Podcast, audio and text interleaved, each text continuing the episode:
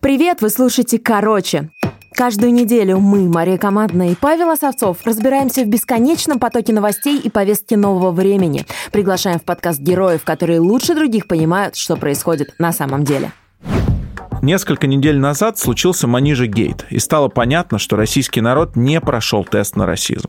Куча гневных комментариев в соцсетях к новости о том, как этническая таджичка Манижа смеет представлять Россию на Евровидении, да еще и с песней «Русская женщина».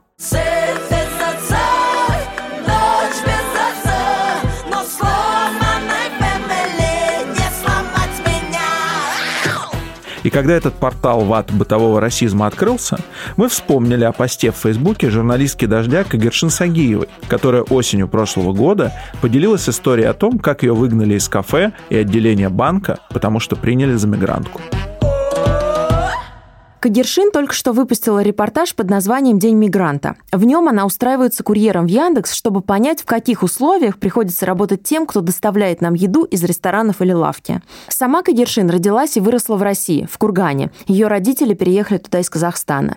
Именно благодаря посту Кагершин в Фейсбуке я поняла, как много людей в нашей стране ежедневно сталкиваются с бытовым расизмом. Он рядом, и о нем нужно говорить. И с ним нужно что-то делать. Внимание! Только для слушателей. Короче. Слушай, Паш, ты говорил, что у тебя СП какая-то проблема, а ты решил ее? Просто ты что-то в налоговую мотался. Чем дело-то закончилось? Ну, там сложная ситуация была, потому что мне еще налоговая закрыла мой ИП. Я поехал в налоговую, разбирался там от одного администратора к другому бегал. Ну, вроде все решили, но придется старое ИП мне закрывать, новое открывать. Короче, не буду я тебя грузить деталями. И знаешь, все одно к одному. Я посмотрел, что в моем банке обслуживание как-то дорого очень. Захотелось изучить, что на рынке еще есть, потому что мне же надо будет и счет заново открывать. А почему в твоем банке-то так дорого было? Э, как я понял, там цена была такая, потому что приходилось переплачивать за услуги, которыми я причем даже и не пользовался. Ну тогда тебе и всем слушающим, короче, предпринимателям поможет наш партнер Сбербизнес.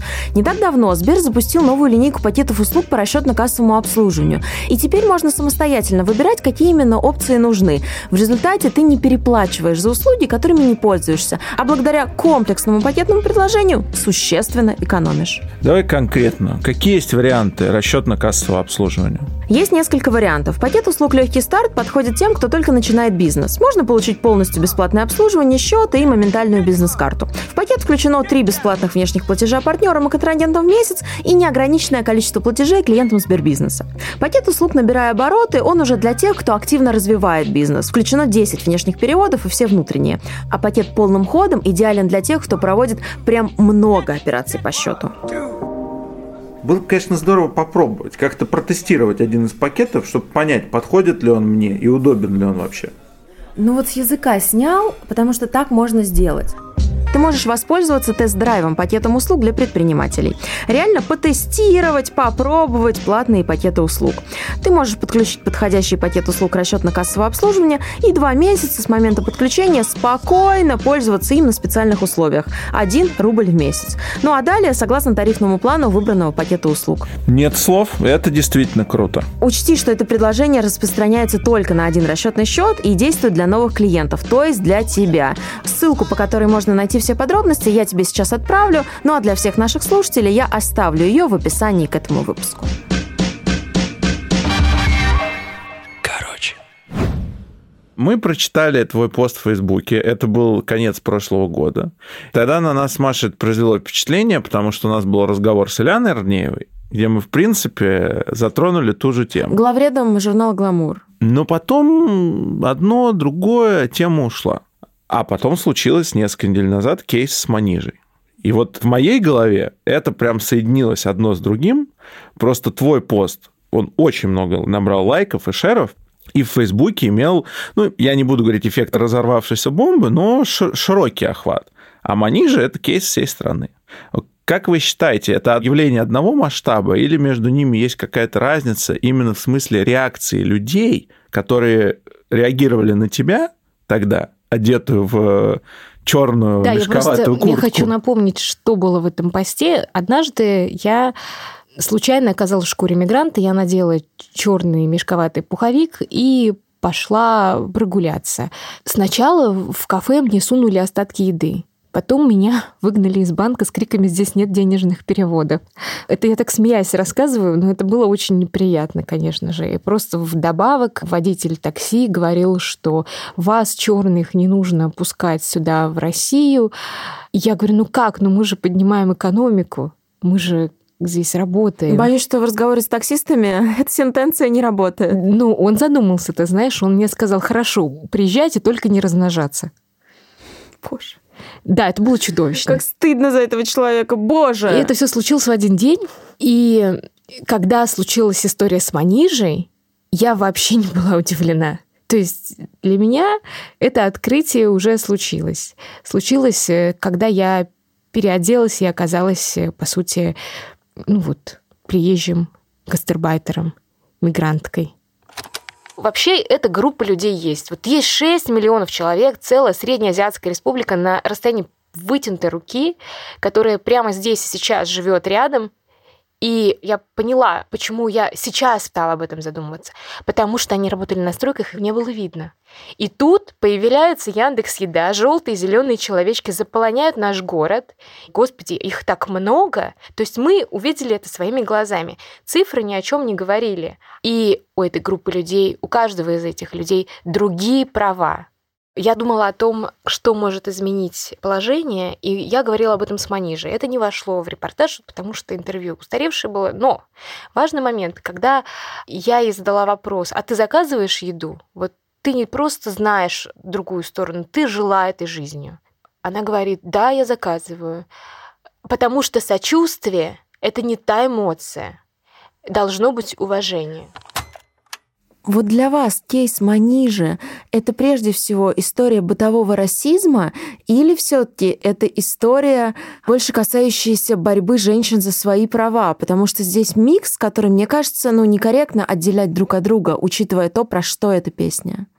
Ну, я увидела в этом только ксенофобию. Борьба женщин за свои права, не знаю, мне кажется, что... А ее, она сейчас везде, ты аккуратней. Да.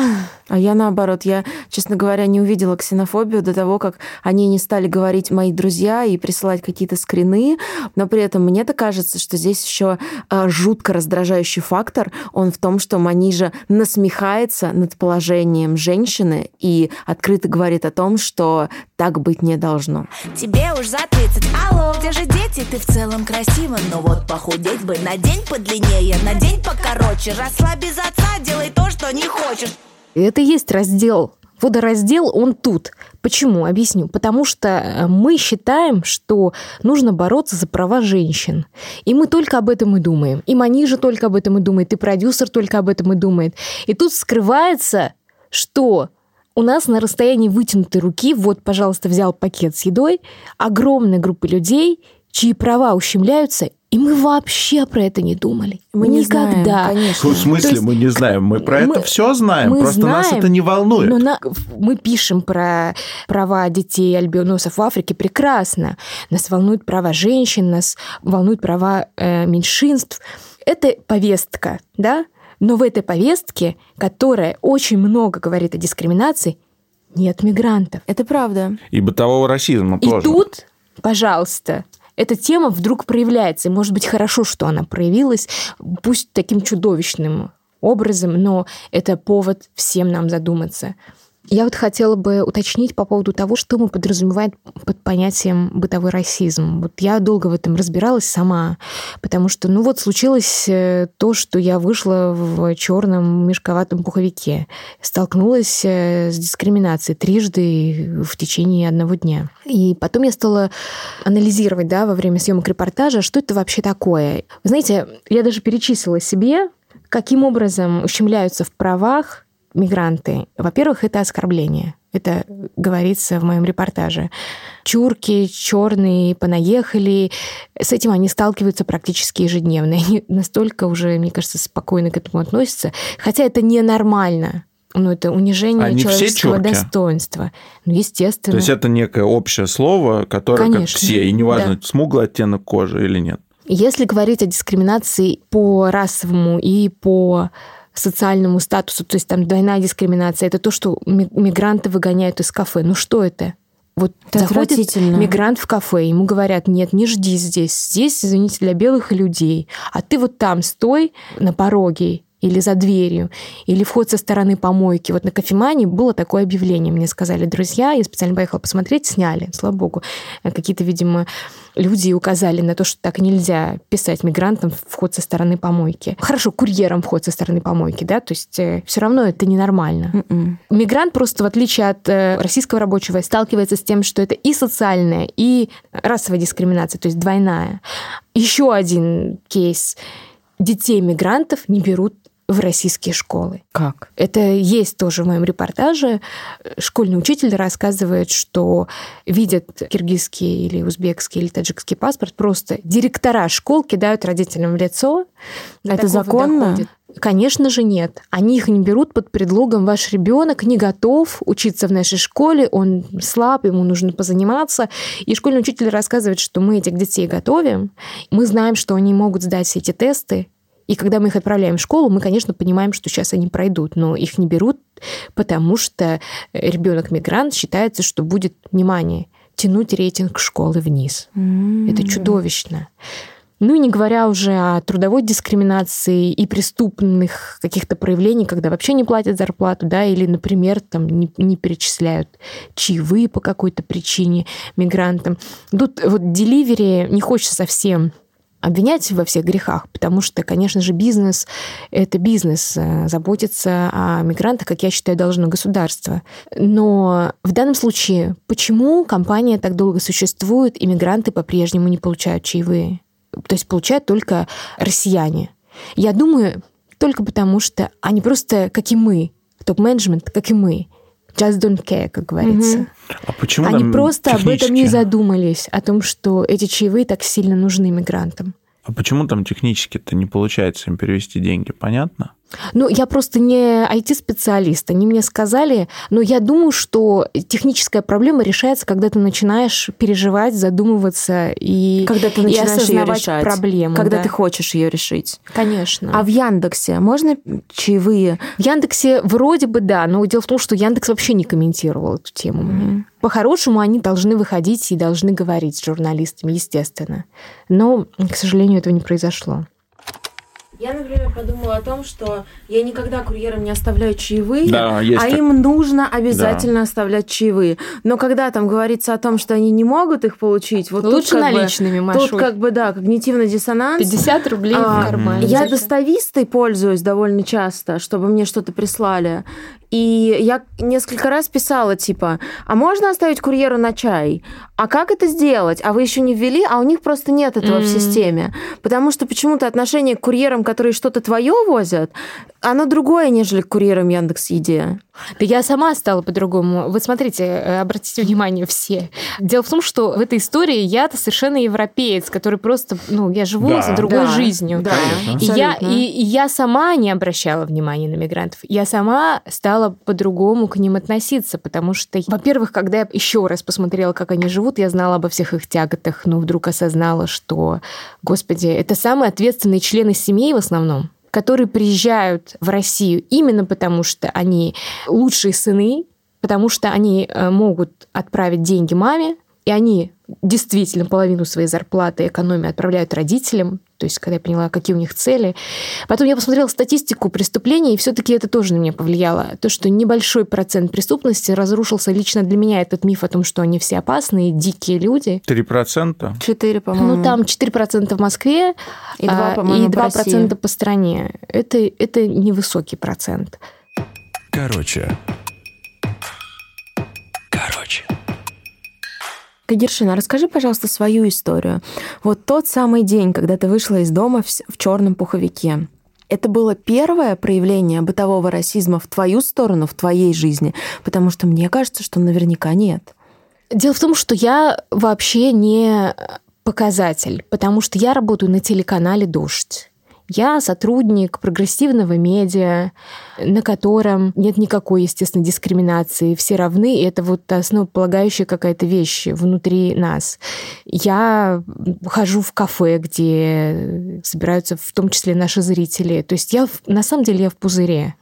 Сталкивалась ли я когда-то с э, дискриминацией? Ну да, в детстве сталкивалась. Родители приехали учиться в советское время, поступать в университеты, остались и жили в городе Кургане. Я ходила в российскую школу.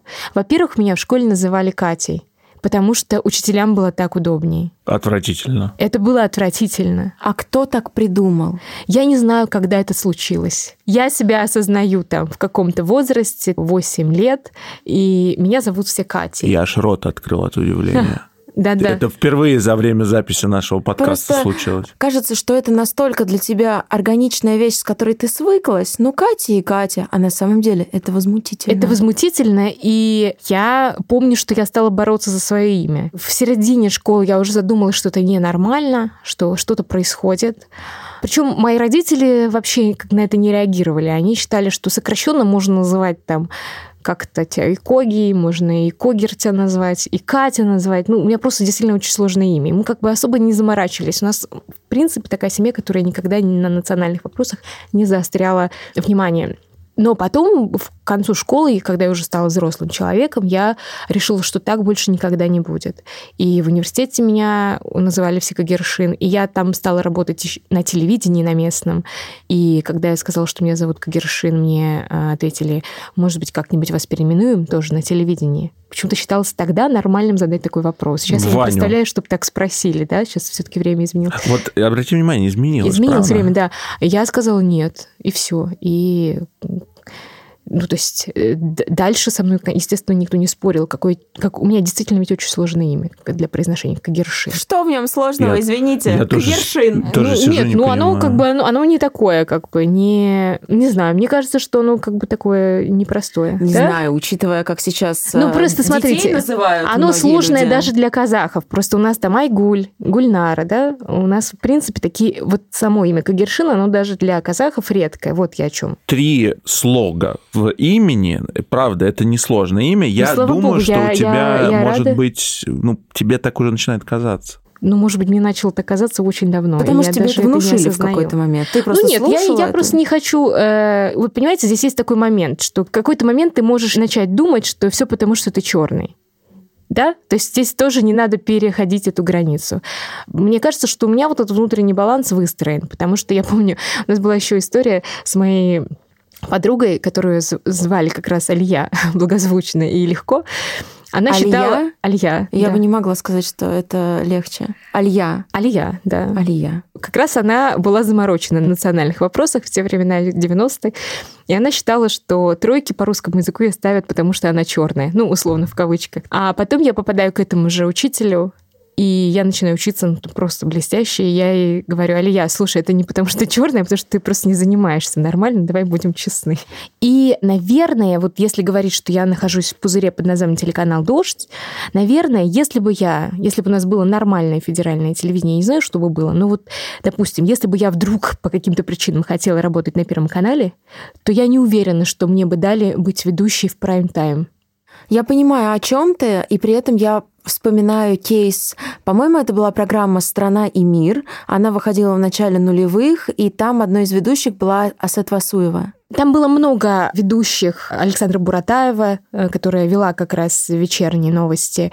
Но у нас очень много зрителей э, по стране у телеканала «Дождь». И нас очень хорошо смотрят в Якутии. И мы как-то встречались с якутским продюсером, который ставит в своем кинотеатре якутские фильмы. И он мне сказал, а ты обратила внимание, что у нас осталась одна Марина Ким, и что она ведет только утренние новости. Я очень об этом переживаю.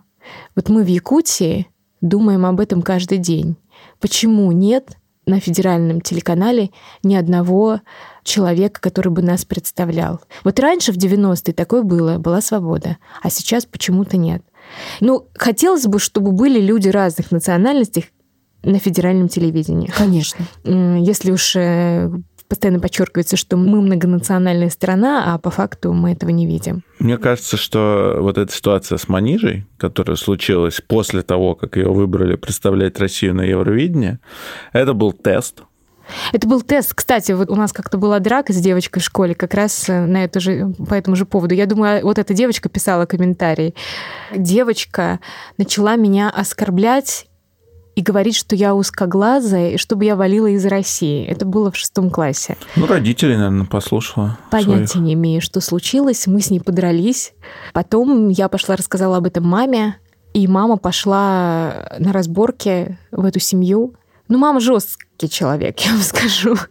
То есть она просто при родителях э, этой девочки э, ну, в общем, жестко как-то с ней поговорила, и это больше не повторялось. Я имею в Кстати, виду... это было единственное проявление за всю мою жизнь. Вот, Тебе повезло. Да. Очень повезло, да. наверное, да. В Москве, говорят, было жестче. В Москве в 90-е, когда я рос, было жестко. Здесь было много и скинхедов, то есть ну, людей, которые активно били мигрантов и убивали их.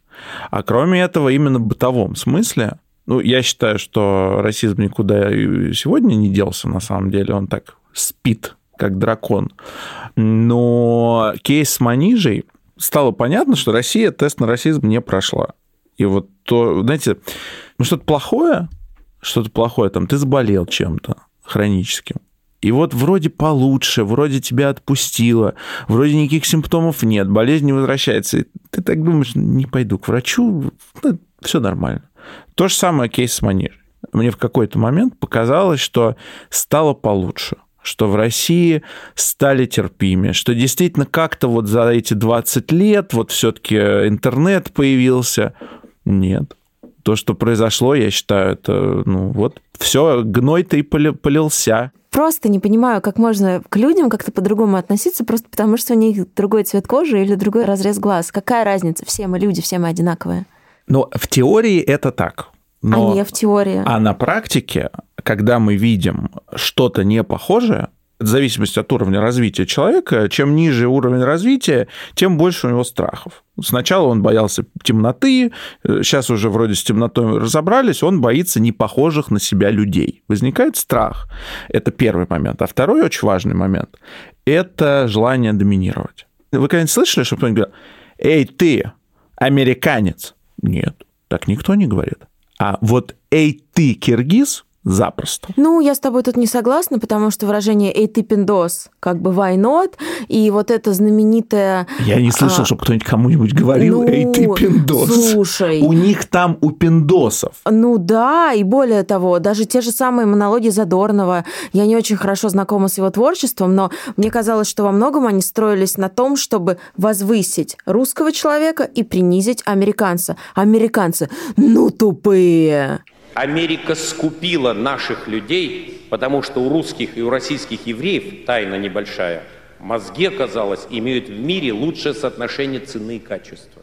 Я хорошо знаком с его творчеством. У него очень спорный был э, человек в этом смысле, но тут тонкий момент. Он действительно, вот это американцы тупые было, но русские еще хуже. Короче. Короче. Не знаю, мне кажется, что история с иммигрантами и как раз твой фильм «Кадершин» э, про курьеров во многом, он напоминает ситуацию, которая была с темнокожим населением Америки, ну там 40, 50, 60 лет назад.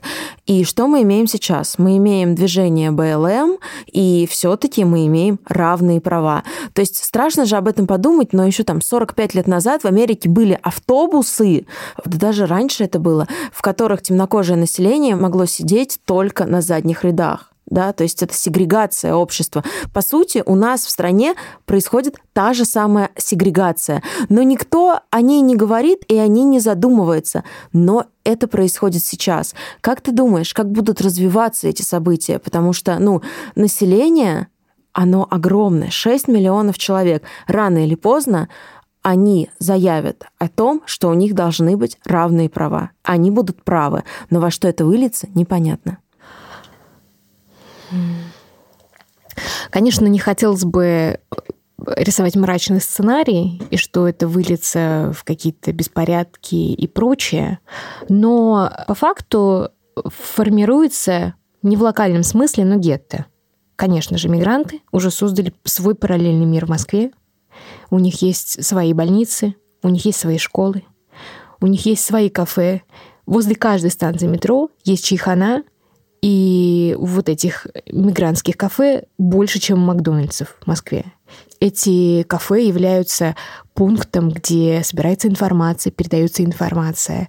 Это такой клабхаус, да? Подполье Офла- немножко. Офлайновые, мигрантские. Почему подполье? Они еще и не в подполье, это все совершенно открыто происходит. Я хожу в такие кафе. Да, там дешевле, и там вкусно. А чайхана, простите, это чайхана номер один, то, что имеется в виду? Нет, нет, нет. Нет, Маш, это Чайхана номер один дорогой сводим. ресторан. Мы тебя сводим. Я просто, извините, я слушаю, я прям не понимаю. Да, да, конечно, есть этот параллельный мир, ты просто его не замечаешь, ты, ты не- никогда не обращала внимания, но он тут рядом, так же, как мигрант, который стоит возле твоей двери, он вот здесь. Также чайхана возле каждой станции метро, также школы, также мигрантские больницы, где и врачи, и пациенты мигранты, ты просто оказываешься в Средней Азии сразу, моментально. Они там разговаривают только на своем языке. Дискотеки, мигрантские. Мне сказали, что вот в Новокосино есть большой клуб, где тусуются исключительно мигранты и исключительно курьеры. А еще э, там же в Новокосино можно купить барана живого, и тут же при тебе его зарежут халяльно. Кому? Маша, да. Маша Это зам- командная округ... Подождите. сильно округлила глаза. Это замка- красивые глаза. Это замкадом, но извините, это 10 километров от Кремля. Этот мир, он уже здесь, и он создается не от хорошей жизни. Конечно. Этот мир, где мигрант спасается от дискриминации. Он там защищен, он там среди своих. И там он, к сожалению, говорит исключительно на своем языке. Он никак не интегрируется в наше общество, потому что правительство ничего для этого не делает, для того, чтобы он вышел из этого собственного мира, не подпольного, подчеркиваю, чтобы он говорил по-русски, чтобы он знал свои права. Нет, они там какой-то котел параллельно с нами живет целая Среднеазиатская республика. Не хочется думать о каком еще раз подчеркну о том, что это может привести, к чему это может привести. Но вот я смотрела исследование о том, кто обычно радикализируется, Карнеги. А, вообще очень классный доклад. И там говорится о том, почему э, низкая преступность среди мигрантов, э, потому что в основном это инициативные, активные, ответственные члены рода, которые приезжают на заработки, понимая, что у них там семья, и они боятся, естественно, депортации, так как это лишит автоматически их семью возможности прожить.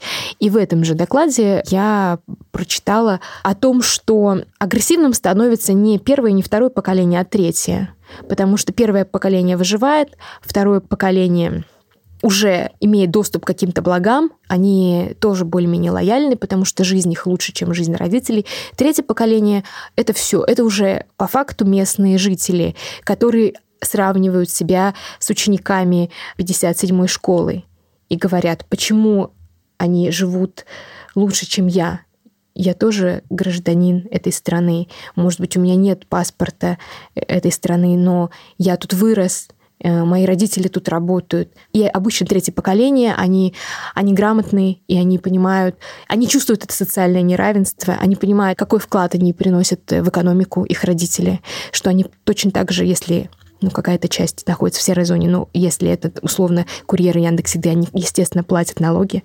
Они, естественно, платят еще и за патент, только за право выйти на работу 5000 рублей в месяц. Это, это большие деньги. И, конечно же, вот это третье поколение будет радикально настроено. Есть статистика, ну, надо ее проверять, конечно, что 40% детей в детских домах – это дети мигрантов. И это огромное несчастье, о чем ты говорит? Вот мигрант в 20 лет приезжает в Россию. Вообще-то это лучшие годы твои. 20-30. Но ты в этот период своей жизни живешь как раб. Как бы тебя нет. Вообще тебя не существует. Но это время любви. И здесь, конечно же, случаются романы. И, конечно же, женщины беременеют. Но они не могут поехать с этими детьми на родину, потому что это позор. Потому что ты родила вне брака, рушатся традиционные представления о семье внутри этой группы. Для них это боль. Как пройти по полю, если ты одна? Ждать где-то ручечки, ручки. А кто подаст мне ручку, девочки?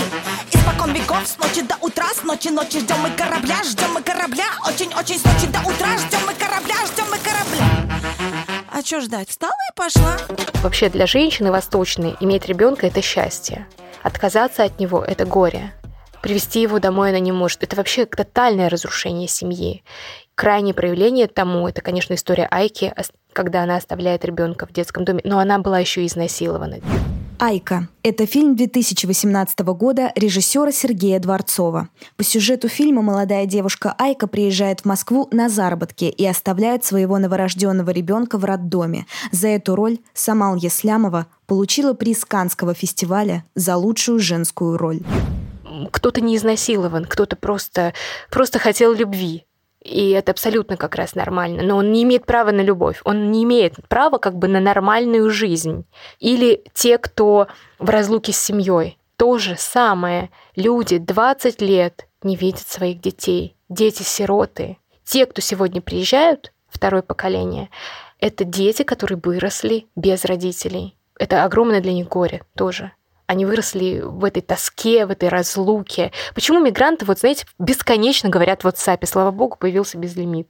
Вот идешь, они все время по видео, и таксист любое время, в любую свободную минуту, он говорит со своей семьей по видео. А что ему делать? У него нет никакой связи с близкими. Вокруг него вот этот мир, где его оскорбляют, где ему не платят, где он вообще не, пони- не понимает, что он делает.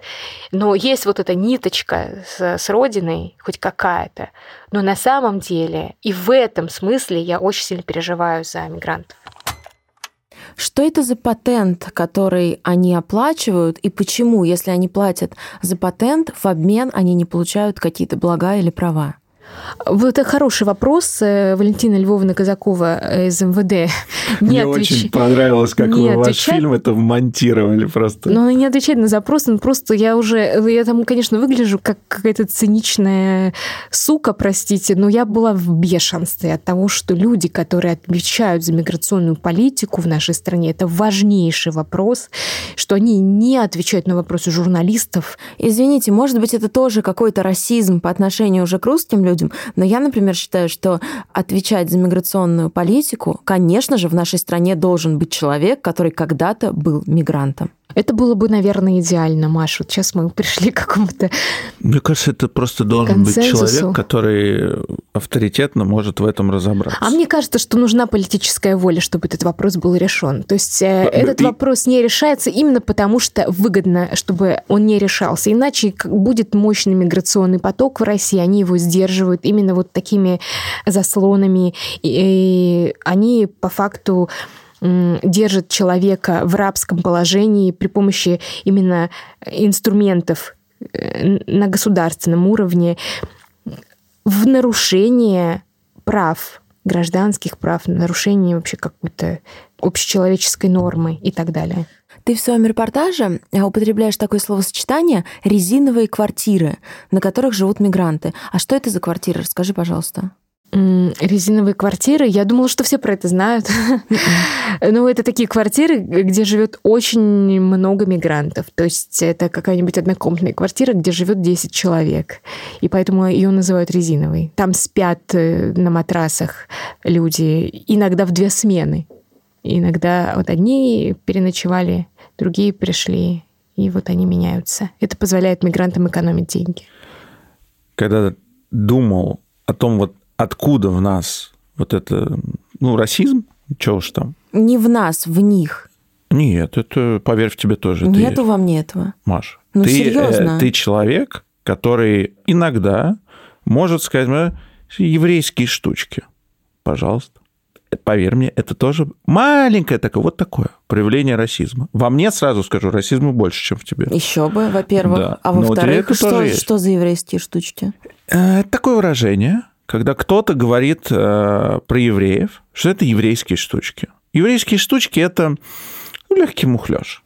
Я наоборот, каждый раз, когда ты говоришь, что ты сталкивался с проблемами расизма, смотрю на тебя и не понимаю, потому что, ну, как бы ты такой альфа-мужик с очень яркой, приятной внешностью.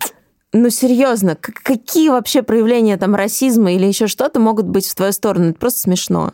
Смотри, я учился в 444 школе. Это вот та школа, которая чуть-чуть лучше 57-й. Просто она в Измайлово. Физико-математическая школа 444. А что за школа номер 57? Извините, я из Школа номер Красногорска. 57 – это легендарная московская школа здесь, на Знаменке, спецшкола, вот ну, в советское время. Сейчас тоже она на очень хорошем счету. Там был большой скандал, связанный с тем, что учителя приставали к ученицам, заводили Ну, романы. прославилась она не только этим, а тем, что действительно там очень хорошее Да, образование. Да, да, да. Это, это, Там ну, это такая- учились многие известные люди. это главная государственная спецшкола. Их, их вот три. Это вторая, 57-я и была 444-я. Просто сейчас осталось, по сути, только 57-я. А ты в какой учился из них? 444. Ее заканчивали Фридленд и Струнин, владельцы СУМа, а, Дворкович, Колосков. То есть, ну, хорошая школа. Знаешь, как она называлась в Измайлово? Ее никто же не будет говорить 444. Еврейка.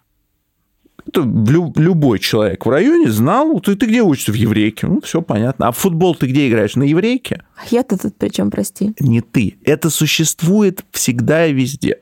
У тебя, э, sorry, пару раз я замечал, ты что-то говорила совершенно без негатива. Более того, если бы ты мне не сказал, что ты еврей, я никогда в жизни не подумала об этом. Я хочу, это и так понятно. Вот. Но, понимаешь, я... Come on, прекрати. А, значит, я тебе просто говорю о том, что во всех нас существует расизм. У кого-то чуть-чуть, а у кого-то побольше. Это надо признать. Короче. Короче. Вообще, вы знаете, есть такое очень известное выражение «America was built on tips». Америка построена на чаевых. Слышали вы, нет? Это очень известное выражение. Как раз это выражение отражает ту ситуацию, которая сформировалась в американском обществе. Потому что чаще всего приезжие как раз, они работали курьерами, они работали официантами. И в какой-то момент они стали на самом деле такими же полноправными членами общества. И я точно не могу пересказать эту историю вот с годами, условно говоря, да, но около примерно там 10 или 15 лет назад в Нью-Йорке была какая-то перепись населения. И, в принципе, власти закрыли глаза на то, что очень многие люди, которые работают в Нью-Йорке, у них нет ни гражданства, они не знают язык, они вообще ничего не знают, да, но они выполняют тяжелую работу, которую не могут выполнять американцы, которые не хотят ее выполнять, потому что за нее очень мало платят. Но при этом Нью-Йорк — это город, в котором именно благодаря этим людям, именно благодаря мигрантам ты можешь получить любой сервис 24 на 7. И они как-то приняли это. У них есть очень много муниципального жилья, в которых живут эти мигранты, да, даже на Манхэттене. Они работают в кафе, в аптеках, они, ну, скажем так, обслуживающий персонал. Но вот они как-то все-таки могут существовать мирно. И все-таки мне кажется, что там эти люди заметны. И там они защищены, вот о чем ты говоришь. Да. Что будет, если а, такие же условия создадут мигрантам в России? Будет ли это бомбой? Во-первых, это, безусловно, будет благом. Это точно. Не приведет ли это как раз э, к проявлениям расизма и ксенофобии? Если только для Мощнейшим. мигрантов создадут э, блага, а для всех остальных нет, конечно. Так не должно быть. Должны быть блага для всех. У нас проблема в том, что у нас ни для кого нет благ, а для мигрантов их нет особенно. А должны быть блага для всех. Но тут очень важный момент. Америка – это страна совершенно другая. Она изначально была построена иммигрантами. И там к иммигрантам отношение иное. Я очень хорошо помню, это одна из моих любимых сцен в американском кинематографе, как цельнометаллическая оболочка. Мне плевать на жидов, на цветных, на пидоров. И ему реально плевать. Это один из моих любимых фильмов, ты знаешь? Я совершенно не люблю Кубрика, но эта сцена, да, она банальная, но она про Америку. Там ко всем отношение одинаковое. Я строг, но я справедлив. У меня здесь нет расовой дискриминации. Мне насрать на черножопых, на жидов, на макаронников и на латиносов. Вы все здесь одинаково никчемны. Это понятно, мрази? Сэр, так точно, сэр. и тем не менее все равно там возникает БЛМ, у нас это тоже будет. Сто процентов у нас будет свой БЛМ, но это конец 30-х годов. Когда мигранты, дети, внуки тех, кто приехал сюда в 90-е, они чувствуют себя такими же россиянами, как мы. Вы в чем знаете, проблема? проблема в том, что, например, о проблемах домашнего насилия заговорили, когда об этой проблеме уже стало невозможно молчать. Ну, потому что убийство, потому что насилие. А я очень боюсь, что о проблемах мигрантов тоже заговорят только тогда, когда начнут случаться по-настоящему совсем ужасные вещи. И как бы у нас же есть такое выражение в стране, пока петух не клюнет, что там не Мужик произойдет? не перекрестится. Мужик не перекрестится. Вот. И это очень страшно, потому что если бы эти проблемы мигрантов начали решать сейчас, то была бы какая-то возможность, был бы какой-то вариант для того, чтобы решить их мирно. Но если на эти проблемы все время закрывать глаза, то я боюсь, что их начнут решать только когда уже какие-то ну, последствия будут совсем страшные. На самом деле, вы знаете, вот ты говорила, Гершин, про какую-то такую параллельную реальность, в которой существуют мигранты. Ну, я очень много езжу на такси, да, и я обычно выбираю комфорт плюс. И постоянно мне говорят сами водители, а вот вы на комфорт плюсе ездите, почему? Потому что там в экономии одни чурки, я говорю, нет, а почему вы так говорите? Вам вообще самим не стыдно?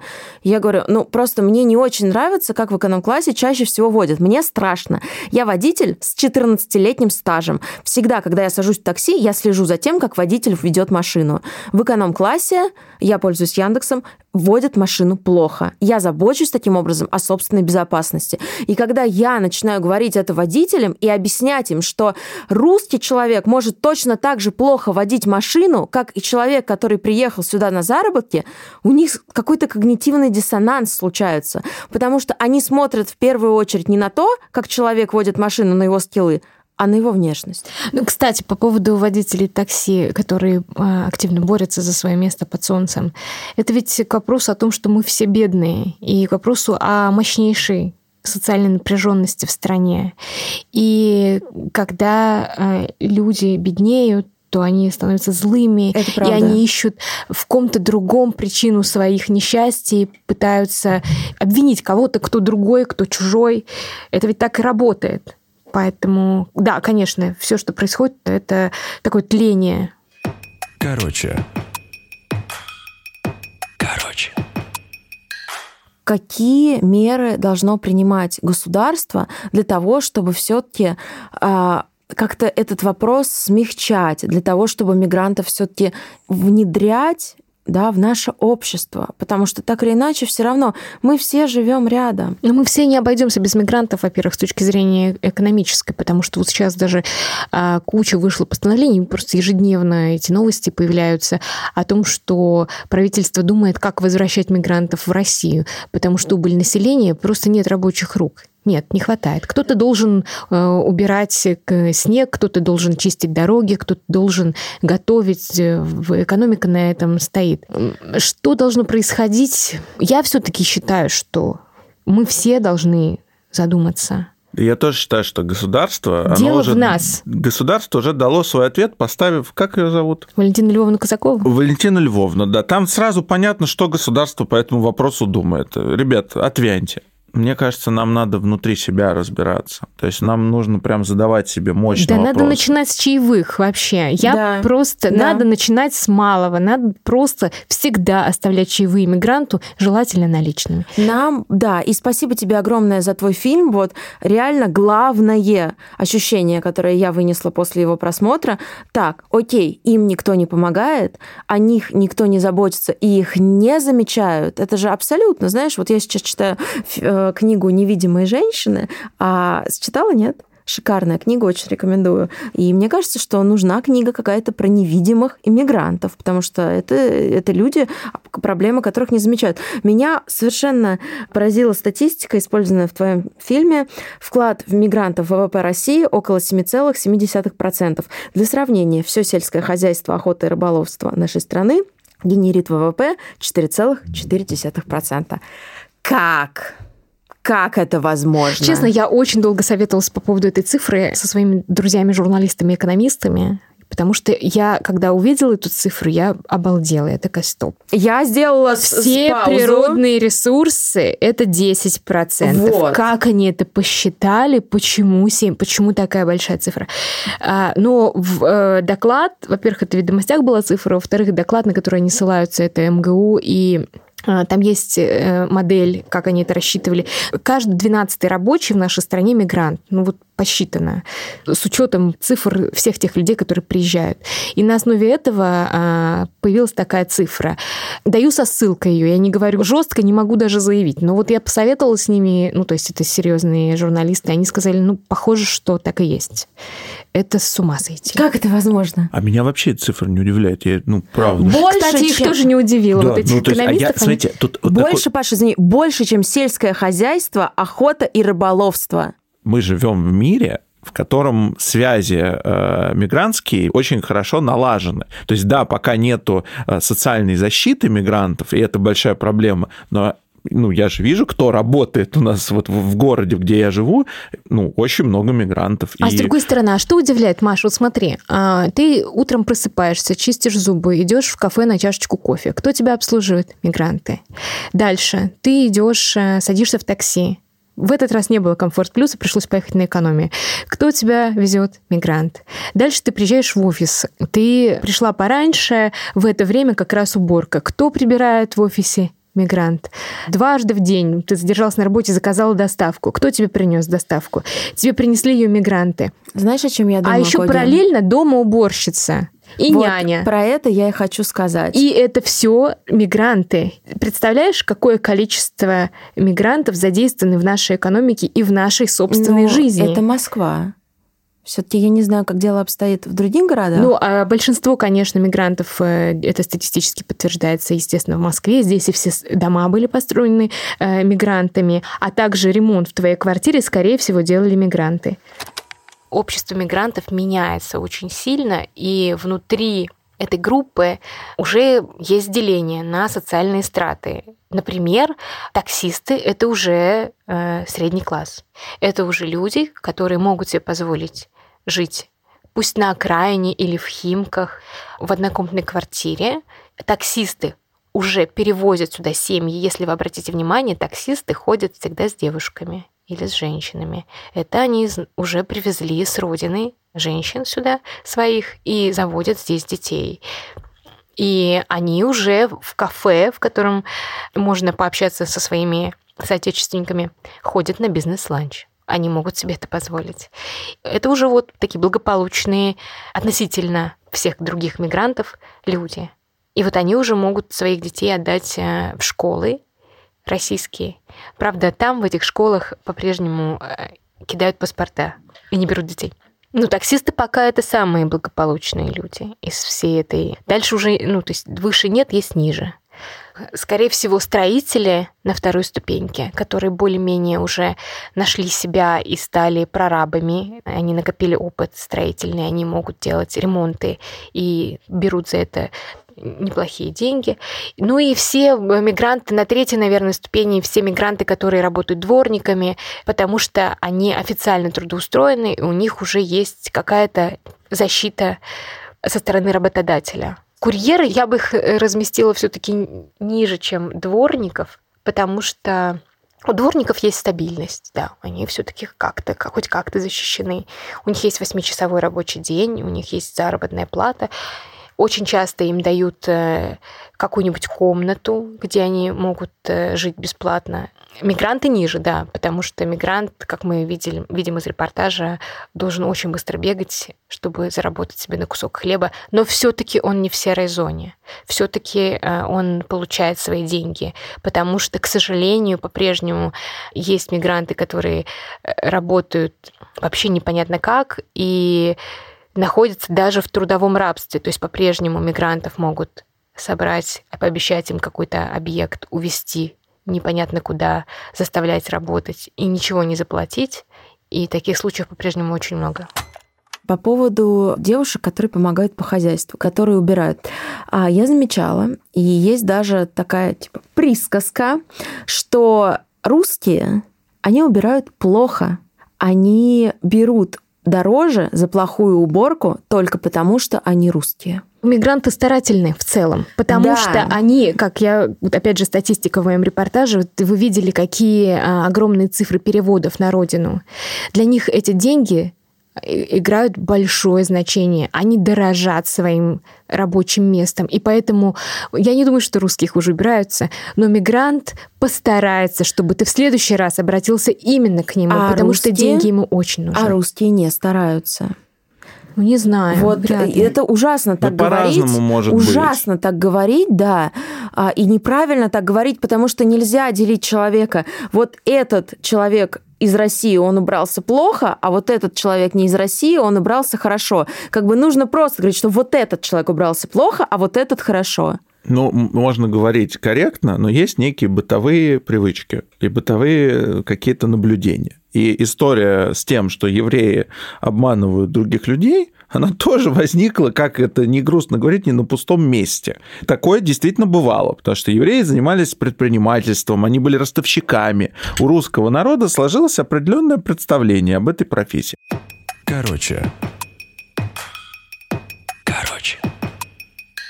Ты знаешь, меня в репортаже твоем поразила история о том, что а, курьер, который а, доставляет твой заказ, сколько он? 100, 115? 115 рублей. 115 рублей зарабатывает.